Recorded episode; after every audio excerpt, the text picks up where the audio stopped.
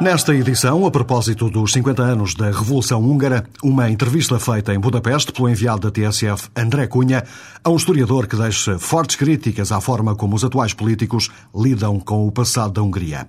E também a visão de João de Deus Pinheiro sobre o atual estado das relações entre a Rússia e a União Europeia. É evidente, no entanto, que a Federação Russa é uma grande potência internacional e que é muito importante engajá-la na discussão e na resolução dos vários problemas que existem um pouco por todo o mundo. Antes da passagem por Bruxelas e por Budapeste, fica um resumo das notícias que fizeram a semana, que agora chega ao fim.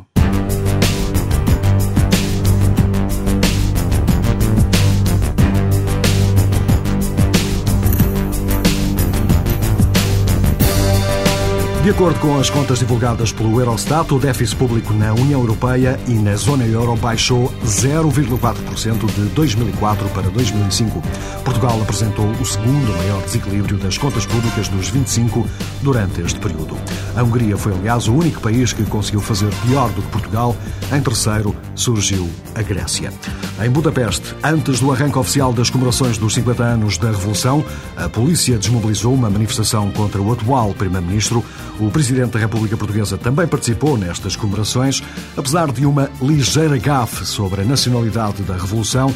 Cavaco Silva sublinha que o levantamento húngaro está de acordo com os valores europeus. Vale a pena comemorar eh, os 50 anos da Revolução Russa, porque nos faz lembrar os valores a importância dos valores desta comunidade que é a Europa, de que nós fazemos parte.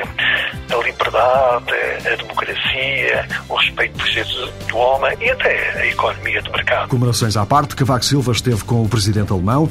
As presidências da União Europeia dos dois países no próximo ano foi o tema da conversa, bem como o regresso do chamado grupo de Arraiolos presidência alemã, portuguesa e eslovénia, que formam um grupo foi um dos temas principais de conversa, assim como a reunião entre os presidentes de vários países europeus, o chamado Grupo de Arraiolos, que irá reunir-se na Letónia no próximo mês de abril. Cavaco Silva participa assim numa iniciativa de presidentes europeus que foi lançada por Jorge Sampaio. Os partidos da extrema-direita da Europa estão a preparar a criação de um grupo no Parlamento Europeu. O secretário-geral da Frente Nacional de Jean-Marie Le Pen disse ao jornal online EU Observer que tem fortes esperanças de conseguir formar um grupo de 19 deputados de vários países até ao final deste ano. Em princípio, o novo grupo vai contar com os sete eurodeputados eleitos pela Frente Nacional em França, com os três dos belgas do Vlaams Belang, mais três dos italianos da Liga do Norte, bem como o único representante do Partido da Liberdade austríaco. A mesma fonte acrescenta que estão a ser feitos contactos com os eurodeputados da Liga das Famílias Polacas. O tiro de partida simbólico para a formação deste grupo de extrema-direita no Parlamento Europeu deve ser dado no dia 10 de novembro, durante um comício nos arredores de Paris, convocado por Jean-Marie Le Pen e que deve contar com a participação de vários eurodeputados de outros países. As questões sociais dominaram o segundo debate televisivo entre os três candidatos socialistas para as eleições presidenciais do próximo ano, um segundo encontro frente às câmaras que foi bem mais animado do que o primeiro. Dominique Strauss-Kahn disse que assumiu o combate contra a discriminação como desígnio político e sublinha que a esquerda não tem cumprido o seu papel neste domínio. La lutte contre les discriminations, c'est mon combat politique. Et je l'ai illustré tout à l'heure avec un élu euh, issu de l'immigration. Il y a plein d'autres illustrations possibles. Si nous ne faisons pas cela, nous ne remplissons pas la mission de la République, évidemment pas, encore moins celle de la gauche. Já Laurent Fabius defendeu o direito de voto para os imigrantes nas eleições locais. Les immigrés qui sont sur notre sol depuis longtemps, qui payent des impôts, qui travaillent, qui sont des citoyens parfaitement corrects. Il faut que nous leur permettions de voter aux élections locales. Ségolène Royal, a preferida nas sondagens entre os militantes socialistas, falou de uma profunda crise moral e democrática e na necessidade de colocar os excluídos da sociedade no caminho do progresso social. Je pense que tout ne va pas bien et qu'il y a une crise démocratique et une crise morale profonde. Et que le problème, ce n'est pas de dresser les gens les uns contre les autres. Au contraire, c'est de remettre ceux qui sont exclus dans le chemin du progrès social. Momentos do segundo debate televisivo entre os três candidatos socialistas à corrida presidencial em França, antes da escolha dos militantes socialistas que está agendada para o dia 16, os três candidatos terão mais um debate. A Comissão Europeia quer que a China abra mais o mercado às exportações europeias. Bruxelas apresentou uma nova agenda para as relações com a China, onde pede melhores condições para a instalação de empresas comunitárias em território chinês. Peter Mendelssohn, o Comissário Europeu para o Comércio, diz que a Europa quer ser um aliado construtivo para as reformas na China, em vez de um crítico permanente, para que ambos os lados possam sair a ganhar. Europe wants to be a constructive ally of reform in in China rather than a constant critic. We want to help China work for success, not failure, because in that way we will all be beneficiaries. De resto, o Comissário Europeu garante que as questões comerciais não podem ser separadas das questões políticas e sociais. I want to reinforce the simple point that we cannot and do not separate the trade dimension from the political and social dimensions of our relationship with China. A União Europeia pronta para iniciar uma nova fase nas relações com a China. A agenda para esta nova fase foi apresentada esta semana. Para combater o abuso do álcool no espaço da União Europeia, Bruxelas apresentou algumas recomendações que gostaria de ver seguidas pela indústria do setor e também pelos Estados-membros. Ideias tornadas públicas pelo Comissário Europeu para a Saúde e seguidas em Bruxelas por Vasco Gandra, correspondente da TSF. A Comissão apresenta várias prioridades na luta contra os danos provocados pelo excesso de álcool. Proteger os jovens e as crianças, reduzir o número de acidentes na estrada e prevenir os efeitos na saúde dos adultos e na economia. Bruxelas identifica áreas onde União, Estados-membros e indústria podem cooperar e procede a um levantamento de boas práticas existentes. Aqui ficam alguns exemplos dessas boas práticas nacionais apresentadas no documento. Melhorar a informação dos consumidores sobre os produtos nos pontos de venda ou no trabalho, ações para fazer respeitar melhor os limites de idade para venda de bebidas, introdução de uma taxa de alcoolemia mais baixa ou de tolerância zero, tanto para os condutores jovens ou inexperientes, como para os condutores profissionais. A Comissão Europeia considera também que a estratégia passa pelo financiamento de programas de saúde pública, de sensibilização e de investigação. Calcula-se que na União Europeia 55 milhões de pessoas bebem álcool em quantidades nocivas para a saúde. As bebidas alcoólicas estão na origem de 195 mil mortes por ano, constituindo a terceira causa de morte e doença prematuras na Europa. Inicialmente, a Comissão preparava-se para apresentar uma estratégia muito mais restritiva ao consumo e à publicidade, muito parecido com o que já acontece com o tabaco, mas acabou por ser mais suave nas recomendações. Durão Barroso volta a ser muito crítico sobre o processo de negociações para a adesão da Turquia à União Europeia. Numa entrevista publicada no jornal italiano Corriere della Sera, o presidente da Comissão Europeia admite mesmo que o processo possa ser interrompido. Barroso sublinha que lamenta afirmá-lo, mas diz que as coisas estão mesmo muito más. O presidente da Comissão diz muito preocupado com a lentidão nas reformas na Turquia, mas diz esperar que as negociações entre Ankara e a presidência finlandesa da União Europeia consigam evitar a paragem de um processo que começou em outubro do ano passado. A Comissão Europeia vai tornar público no próximo dia 8 um relatório sobre o estado das negociações com a Turquia e esse relatório pode trazer mais notícias para Ankara. Entretanto, uma sondagem publicada num jornal de Ankara diz que apenas 32% dos turcos são agora a favor da entrada do país na União Europeia. No ano passado, a percentagem era de 57% e em 2004 de 67%. Na Alemanha, chegou esta semana às livrarias o livro de memórias escrito por Gerhard Schroeder. O lançamento oficial foi na quinta-feira, mas antes disso, várias partes do livro foram sendo publicadas nos últimos dias na imprensa, como relata José Belchior, correspondente da TSF. Gerhard Schroeder põe em causa a capacidade de liderança política de Merkel e afirma que lhe falta habilidade para desempenhar o cargo. É claro que as críticas de Gerhard Schroeder suscitaram viva celeuma e alguns políticos da União Cristã voltam a chamar-lhe arrogante e presunçoso. Schroeder ataca também a controversa reforma da saúde do governo de Merkel. No entanto, a chefe do governo não reage. Mandou dizer pelo seu porta-voz que não é o seu papel avaliar o seu antecessor. Gerhard Schröder ataca igualmente o chefe da CSU da Baviera, Stoiber, uma pessoa demasiado cuidadosa, se não medrosa, com receio da sua própria coragem, diz Schröder, que aponta também os pontos fracos do seu antigo ministro das Finanças, Oscar Lafontaine. O acerto de contas com o passado de Gerhard Schröder.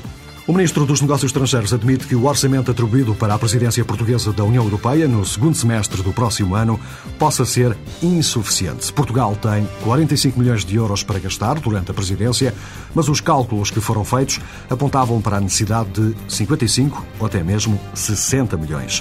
No entanto, Luís Amado diz ser possível fazer alguns cortes nas contas iniciais. Os cálculos que foram feitos nos orçamentos que foram apresentados andavam na casa dos 55 para 60 milhões de euros. Agora, os orçamentos também são feitos para estas questões, como sabe, sempre um bocadinho por cima, na base de critérios que, enfim, num contexto de crise e de recessão, também devem ser um bocadinho moderados. Podemos não fazer tudo em hotéis de 5 estrelas, podemos usar hotéis de 4 estrelas, que sempre é, sempre é mais económico, mas veremos Veremos, à medida que o, a presidência for sendo desenvolvida, veremos como é que o orçamento é gerido. Luís Amado garante também que o Estado português não deixará de realizar nenhuma cimeira durante a presidência portuguesa por falta de verba. A dois meses da entrada oficial da Bulgária e da Roménia na União Europeia, já estão escolhidos os dois comissários dos novos países. No caso búlgaro, a situação está resolvida. Durão Barroso já aceitou a nomeação do governo de Sófia. I agreed with the um, nomination um, of Mrs. Kuneva by the Bulgarian government.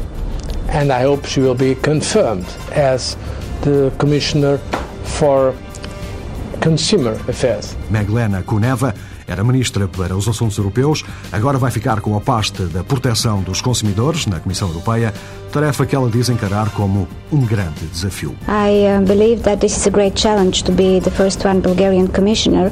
This is an exciting area for me, consumer protection, very much uh, related to, to the values, very much uh, related to the challenges what we, we, we should share. O caso da comissária búlgara é para já pacífico, mas o mesmo não se pode dizer do caso romeno. O governo de Bucareste apontou um senador liberal que foi mal recebido por vários eurodeputados.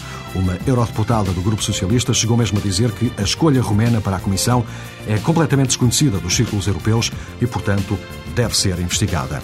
Os nomes dos novos comissários precisam da luz verde do Parlamento Europeu numa votação agendada para o dia 4 de janeiro.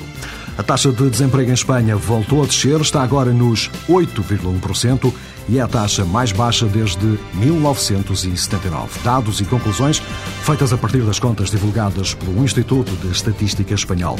A mesma fonte diz que entre julho e setembro o mercado de trabalho espanhol criou mais de 200 mil empregos.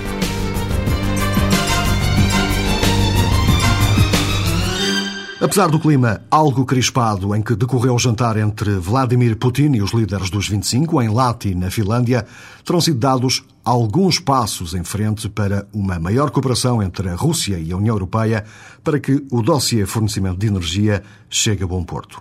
Em Bruxelas, Vasco Andra, correspondente da TSF, falou com o eurodeputado João Deus Pinheiro sobre o atual estado das relações entre a União Europeia e a Rússia. João Deus Pinheiro considera que as relações entre a União Europeia e a Rússia estão neste momento numa fase de transição. Transição, na medida em que ainda não estão completamente digeridos os rearranjos europeus que fizeram, digamos, crescer a Europa e, por outro lado, diminuir o poder de influência tradicional da Federação Russa, antes através da União Soviética, hoje através de um grupo de países bastante mais restrito. Esse rearranjo tem a ver também com a chamada influência no mundo. Depois da bipolarização leste-oeste, da Guerra Fria, uh, assistiu-se a uma, eu direi, hipervalorização, porventura, dos valores ocidentais, aplicados muitas vezes de uma forma cega no que diz respeito à, à parte da democracia, dos direitos do homem e do Estado de Direito a países que não estavam preparados imediatamente para assumir todas essas responsabilidades. Eh, e a Rússia viu perder muito do seu espaço de influência.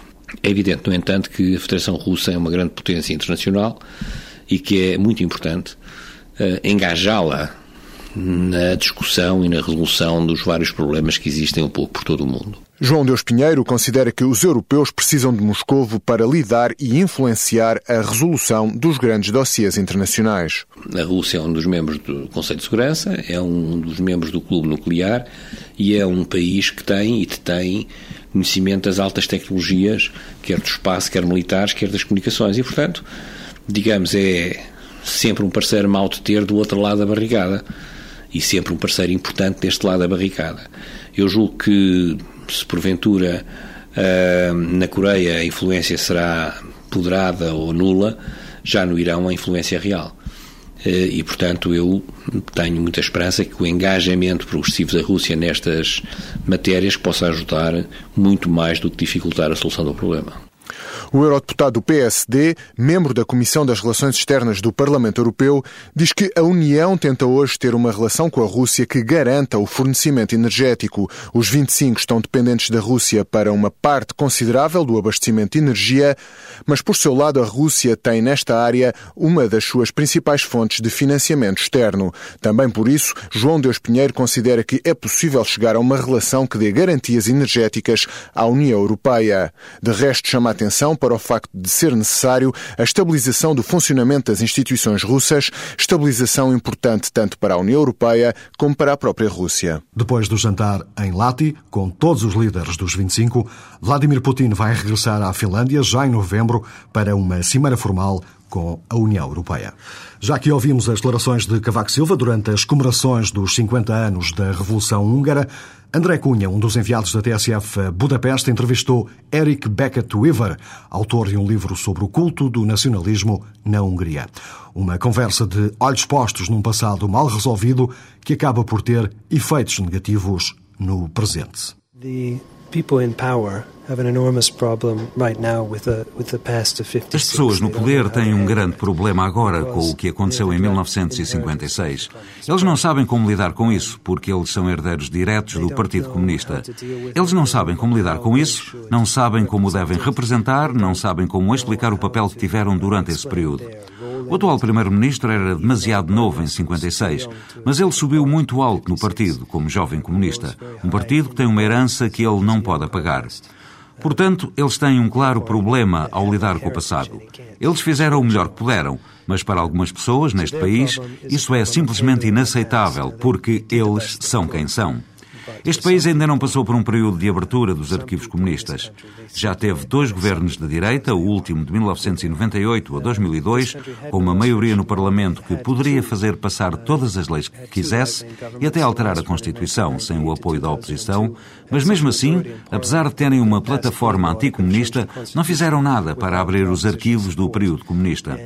Em vez disso, o que nós temos são fugas de informação pontuais desses arquivos sobre algumas pessoas, sobre alguns políticos que acabam eventualmente por ver as suas carreiras destruídas. Os jornais que publicam esses arquivos acabam por ser ameaçados com processos, mas se conseguirem os arquivos por uma fonte política, nada acontece. Pode acontecer também que esses arquivos sejam publicados num site da internet nos Estados Unidos, o que significa que não pode existir qualquer tipo de processo judicial aqui. Neste caso, não há nada que se possa fazer. Há também vários políticos de direita que também foram agentes da polícia durante o período comunista, ou até com posições importantes dentro do próprio partido. Isto significa que temos uma situação absurda em que os da direita se apresentam a eles próprios como anticomunistas, mas que não estão dispostos a tornar os arquivos públicos. O mais proeminente, eu diria, fascista húngaro na política atual, já admitiu que foi um agente da polícia secreta. Claro que sofreu com isso, mas isso mostra também a profundidade deste problema. Vai da esquerda à direita e todos os políticos estão infectados the problem goes. It goes goes right and left, and um, all of politics are infected. Parece que existe, Eric Weaver, um pacto de silêncio sobre as partes mais negras do passado recente da Hungria, para que cada um dos partidos políticos possa manipular um pouco essa herança. Aliás, isso viu-se este ano com as comemorações dos 50 anos da Revolução Húngara de 1956. Não pôr o passado em frente ao espelho não significa também criar uma atitude negativa para o futuro? Yes. Sim, é um problema para o futuro, segue sem parar. Eu penso que este tipo de países precisa mesmo de passar por um período de ilustração, de enfrentar o passado. Caso contrário, é imparável. A Roménia, por exemplo, está a abrir todos os arquivos. Tantos anos depois, eles estão num período de catarse. E é mesmo uma catarse, porque estão a descobrir que todos os tipos de pessoas eram agentes. E este cenário de vazio político, de falta de alternativas na sociedade húngara, pode beneficiar o crescimento de partidos mais radicais, nomeadamente os partidos da extrema-direita? That's an odd thing. Um, you would think the extreme right could benefit. They're crippled because one of the extreme right leaders himself was a secret police agent. Isso é uma coisa estranha. Poderíamos pensar que a extrema-direita podia beneficiar com esta situação, mas eles estão limitados porque um dos principais líderes foi também agente da Polícia Secreta. Eles estão limitados também pelo facto de o partido de centro-direita entrar várias vezes, através do discurso político, no campo da extrema-direita. Tem muitas vezes um discurso nacionalista, de recuperação das velhas fronteiras, cantam canções nacionalistas nos comícios. De certa maneira, estão a roubar o suporte eleitoral da extrema-direita. Por outro lado, Há muita gente que está desiludida com a esquerda e com a direita, e o que vamos ter, penso eu, nas próximas eleições, será um voto do contra. Ou seja, toda a gente pode virar à direita. Mas não será porque apoiam a ideologia, mas apenas porque estão fartos. Já tiveram isto, já tiveram aquilo e estão fartos. Muito, muito fartos dos dois partidos que já estiveram no governo. Veremos o que acontece sparring it out in politics. We'll see what will happen. Neste país que parece estar uh, lost in transition, perdido na transição, além da falta de um processo de ilustração, há também a questão da integração europeia.